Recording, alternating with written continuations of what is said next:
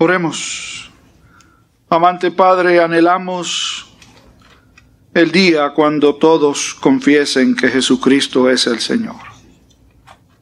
Mientras tanto, déjanos a nosotros hacerlo, no solo con nuestros labios, sino con nuestras acciones. Háblanos y déjanos responderte. Por Jesús, tu Hijo, te lo suplicamos. Amén y amén. ¿Ha escuchado usted la expresión, le puso el dedo en la llaga? ¿Sí? ¿O ha escuchado la expresión que dice, me rascó donde me pica? De eso yo tengo algunas historias porque hay alguien en la familia de nosotros que desde muchacho le gustaba tirarse en la cama sin camisa y decir, ráscame la espalda. Y pues Yeramar lo hacía. Y entonces no había nada como que cuando le rascaba, cuando llegaba al punto y al lugar en donde más le picaba, la reacción de la persona era como casi una, una experiencia religiosa, como decía una canción que cantaba alguien por allí. La semana pasada hablamos acerca de aquella experiencia de Jesús, el llamamiento a Mateo y de cómo lo condenaron y lo criticaron y cuál fue la respuesta de Jesús a los que le condenaban. Y entre otras cosas, él dijo que los que están sanos no tienen necesidad de un médico, sino los que están enfermos. Y hablamos de la condición que todos, absolutamente todos padecemos, somos pecadores. Se los voy a recordar de nuevo y yo me lo estoy recordando primero que ustedes. Cuán pecadores somos, ¿saben? La verdad es que es verdad lo que dijo Jesús, que somos pecadores. No nos gusta que nos lo digan, yo se los tengo que repetir. Usted es pecador, usted es imperfecta, usted necesita ser sanado. Yo también. Jesús dijo que el peor de los ciegos es el que no quiere ver. Y hoy les voy a hablar del mejor médico de todos, Jesús, al que no se le escapa uno. Yo recuerdo una vez un pastor que yo tuve que llamó a una señora para ir a visitarla. Me dijo, pastor, avíseme con tiempo para yo prepararme. Y él le dijo, ¿prepararse para qué? Es que en la casa yo tengo un, como que un reguero. Y entonces pues para guardar las cosas donde no, donde no se vean. Y él le decía, mire, yo voy a visitarla como usted es, como está, no tiene que prepararse de ninguna manera. Algunos piensan que para recibir al Señor, como si Él fuera un invitado, hay que esconder cosas donde Él no las vea, porque si las ve, voy a lucir mal. Les tengo que decir para desdicha de algunos y para la gracia y bendición de otros, que el Señor no se le escapa una y que no hay nada que usted pueda esconder delante del Señor, porque Él lo sabe absolutamente todo. Mateo nos, nos viene trayendo a través de la enseñanza de Jesús en los capítulos 5, 6 y 7 de este Evangelio, lo que es conocido como el Sermón del Monte, que tocamos nada más que de manera ligera, superficial, luego los capítulos 8 y 9 que se enfocan en, en lo que es el ministerio de sanidad de Jesús y de expulsión de demonios. Al comienzo de este capítulo 9, todavía Mateo nos va a presentar algunos actos milagrosos de Jesús. La sanidad de un paralítico, la de dos ciegos y particularmente de un mudo que también estaba endemoniado. Y traigo esto a la atención de ustedes porque me parece que es el preámbulo perfecto para el pasaje que está delante de nosotros. Y es que en algunos de estos actos de sanidad de Jesús, que le ha devuelto o le ha dado la salud a alguien que no la tenía, la respuesta o la reacción sea de la multitud y particularmente de los líderes religiosos, no fue como la de otras tantas instancias de Jesús, alegrarse y gozarse porque la persona que antes no veía, ve, o el que no escuchaba, escucha, o el que era paralítico y no podía caminar, ahora camina. Que uno piensa, eso es lo que debería suceder. Que alguien se alegre de las dichas, de las bendiciones que otros reciben. En lugar de eso, lo que sucediera que la respuesta era algún tipo de crítica a Jesús por el día que lo hacía o por el modo en que lo hacía incluso. La sanidad de este mudo la adjudican al príncipe de los demonios. Es decir, Jesús le ha permitido a una persona que no podía hablar, que hablara y estos han dicho, los líderes religiosos, que lo hizo en el nombre del príncipe de los demonios. ¿Por qué traemos esto? Bueno, en un ratito se van a dar cuenta. Mateo hace algo que ha hecho ya en el Evangelio antes, y es que luego de presentar algunos ejemplos particulares de sanidades de Jesús, presenta un resumen. O sea, no nos dice exactamente todo lo que sucedió, sino en un resumen. Y básicamente en este resumen, eh, Mateo nos dice que Jesús caminaba por todas las aldeas de Galilea. Y sepa que eran más de 400 aldeas y pueblos pequeños en la región de Galilea. Imagínense ustedes. ¿Alguno ha visitado todos los municipios del país? ¿Verdad que no lo hemos hecho? La mayoría no lo hemos hecho. Y uno piensa en una isla chiquitita como esta, ¿no? Que uno podría cubrir y visitarlos todos. Jesús fue a todas las aldeas de la región, enseñando, predicando y sanando toda enfermedad. Un resumen de lo que ya antes nos ha dicho Mateo que Jesús hacía. Y debemos pensar que las respuestas de los líderes religiosos y de las multitudes a estas sanidades, enseñanzas y predicaciones de Jesús debía ser las mismas. Porque escuchen lo que Jesús hace luego de que Mateo nos presenta este breve resumen. Es que Jesús se impacta tremendamente. Dice el texto bíblico que sintió compasión por la gente. La palabra compasión literalmente quiere decir que a uno se le revuelven los intestinos. A uno se le revuelven los intestinos por muchas cosas, ¿verdad? Pero usualmente uno dice, se me revuelca el estómago, es que uno ha tenido una experiencia que, que no es común y corriente y que sencillamente nos impacta tanto que aún los órganos internos reaccionan, responden. De hecho, ese mismo verbo lo utiliza Lucas cuando nos hace la historia del llamado hijo pródigo, que como saben no es la historia del hijo pródigo, es la historia del padre amante, que cuando vio al hijo venir, se le revolvió el intestino, se revolvió por dentro, tuvo compasión, esa fue la reacción del padre del hijo pródigo, al ver que su hijo había regresado. Los que somos padres o madres aquí, seguro que de alguna forma usted podrá entender. ¿Qué es ver a un muchacho nuestro sufriendo? Y ver cómo reacciona luego y coge vergüenza, ¿no? O se pone en su sitio, o recapacita y cambia y viene y regresa. Ese es el sentimiento que Jesús experimenta aquí y que Mateo nos dice tuvo compasión de la gente. ¿Por qué razón? Porque los vio como ovejas descarriadas, que no tenían un pastor. Ninguno de nosotros cuida ovejas aquí. No sabemos lo que es cuidar una oveja, excepto cuando los pastores recordamos cuán torpes son las ovejas.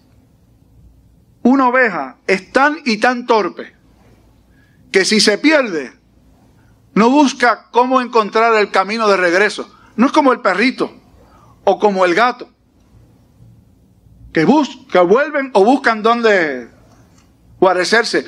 La oveja es tan y tan y tan frágil que si se ve perdida, se echa al suelo y se abandona a su suerte. Sepa que la escritura, el animalito que utiliza por excelencia para describirnos a usted y a un servidor, es la oveja.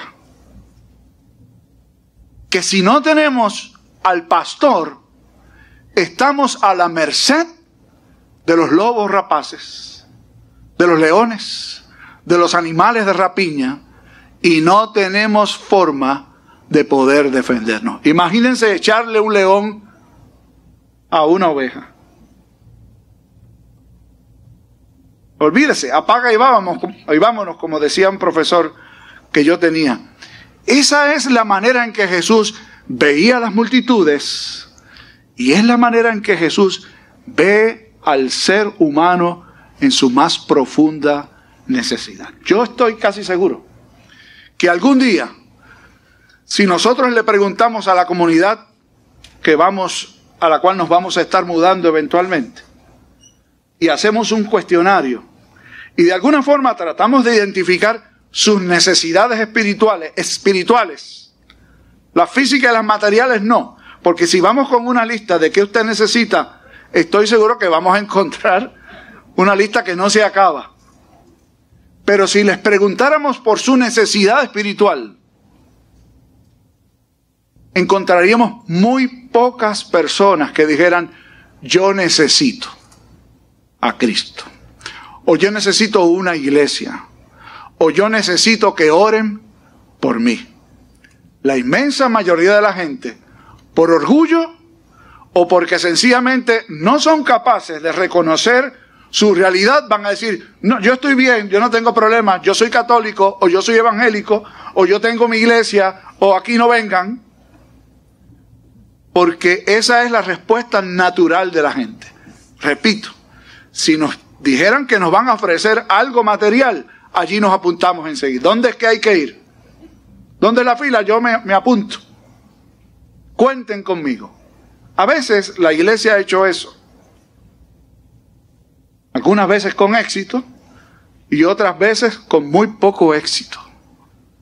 La verdad del caso es que la necesidad mayor que todos los seres humanos tenemos no la reconocemos. La disfrazamos. No, lo que pasa es que a mí me criaron así y mi mamá era de esta manera y mi abuelo era, usted sabe, salí así. Cascarú, medio medio rebelde, pero eso no.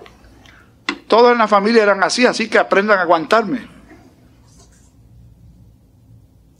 Es interesante que lo que Jesús está haciendo aquí es un diagnóstico, una radiografía perfecta de nosotros los seres humanos. Estamos sin un pastor, descarriados, abandonados a nuestra suerte. Esta imagen del pastor viene del Antiguo Testamento, Jesús la trae de nuevo, particularmente Jeremías y Ezequiel se refieren al pueblo de Dios como ovejas que no tienen pastor, porque los reyes del pueblo de Dios les habían abandonado, los líderes, aquellos a quienes Dios había puesto a cargo al cuidado del pueblo, los habían dejado abandonados a su suerte. También Jeremías y Ezequiel traen una palabra de esperanza.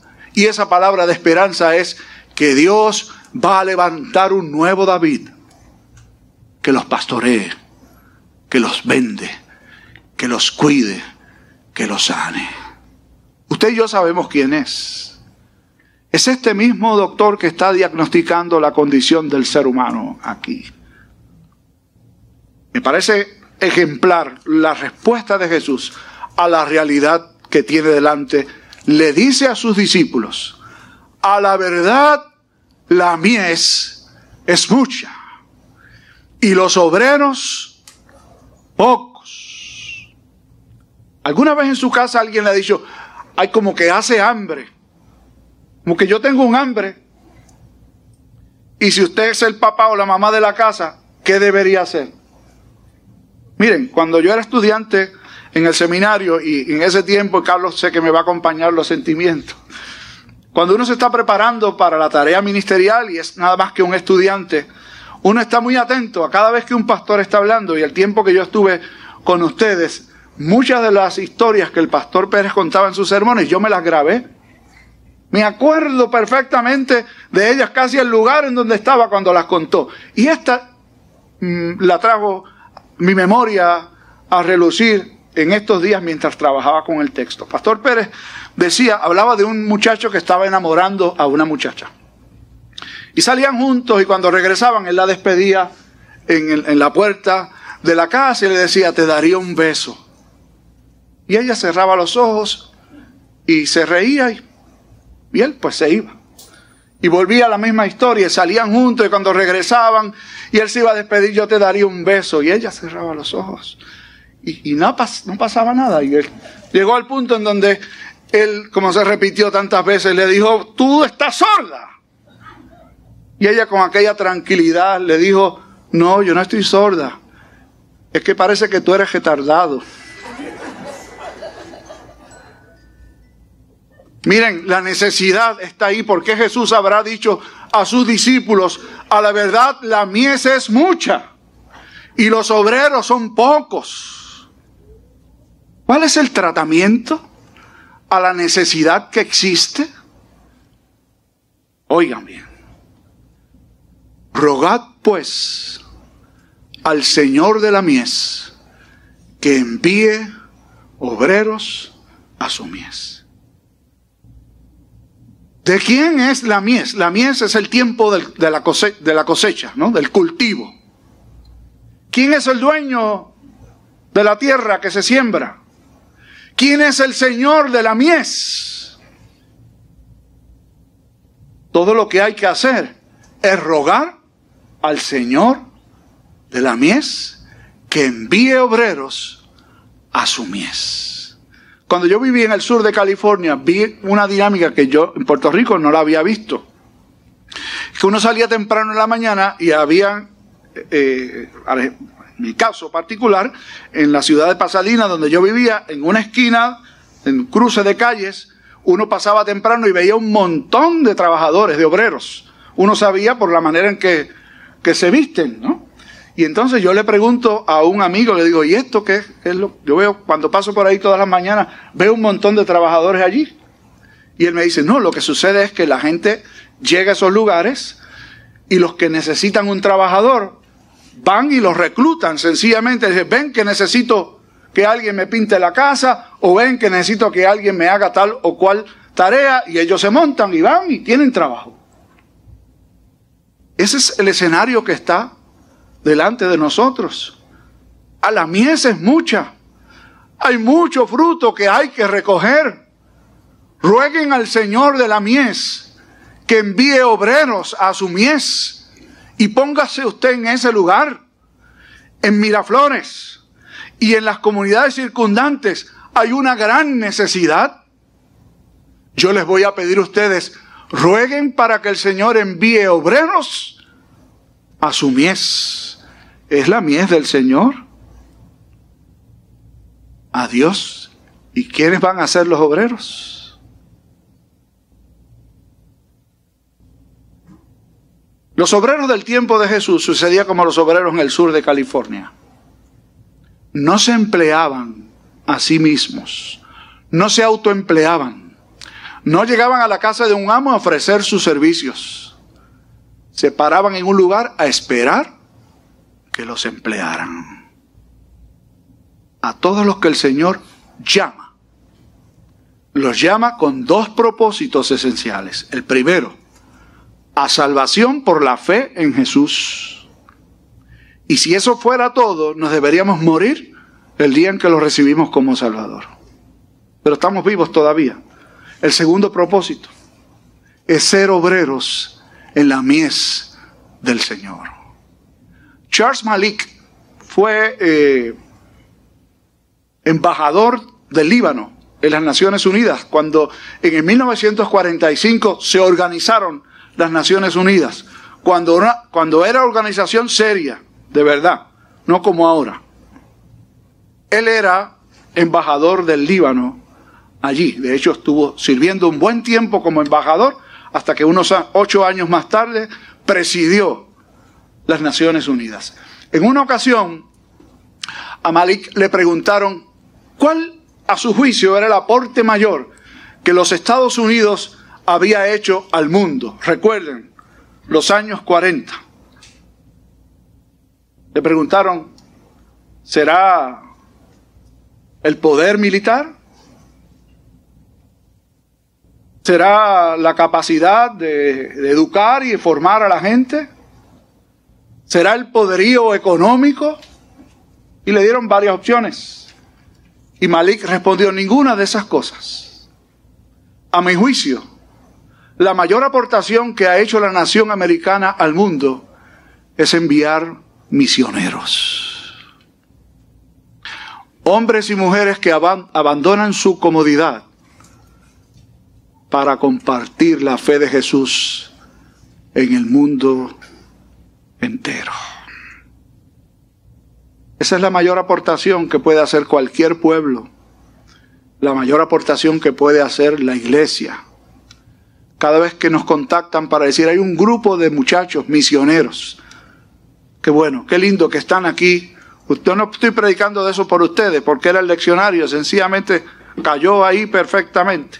Y cuando el pastor me trajo las muñequeras esa que dice que oremos por obreros, pues eso es lo que el texto dice. Mis hermanos, rueguen al Señor de la mies que envíe obreros a su mies. ¿Quién irá? Vean el capítulo que sigue, el capítulo 10, para que vean que Jesús no deja nada inconcluso. Leen, no les voy a decir, Abran su Biblia luego, miren el capítulo 10 del Evangelio de Mateo, qué es lo que se narra allí. Hoy, el médico por excelencia está realizando un diagnóstico. ¿Cómo está el pueblo? ¿Cómo estamos nosotros? Y nos ofrece el tratamiento perfecto. Rueguen al Señor de la mies. Él va a llamar. Él va a inquietar corazones. Él va a mover voluntades. Nuestro privilegio es responder, heme aquí, Señor, yo iré. Padre bueno, gracias por la fórmula tuya que ha sido la misma a través de siglos, de toda la historia. Quieres alcanzar multitudes y para ello utilizas a quienes tú llamas porque la mies es tuya.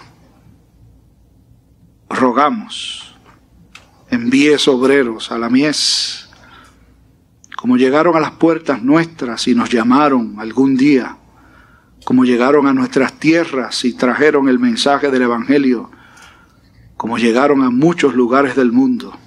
Hoy, déjanos responder junto con nuestra oración. Heme aquí, Señor, yo iré. En el nombre de Jesús te lo pedimos. Amén.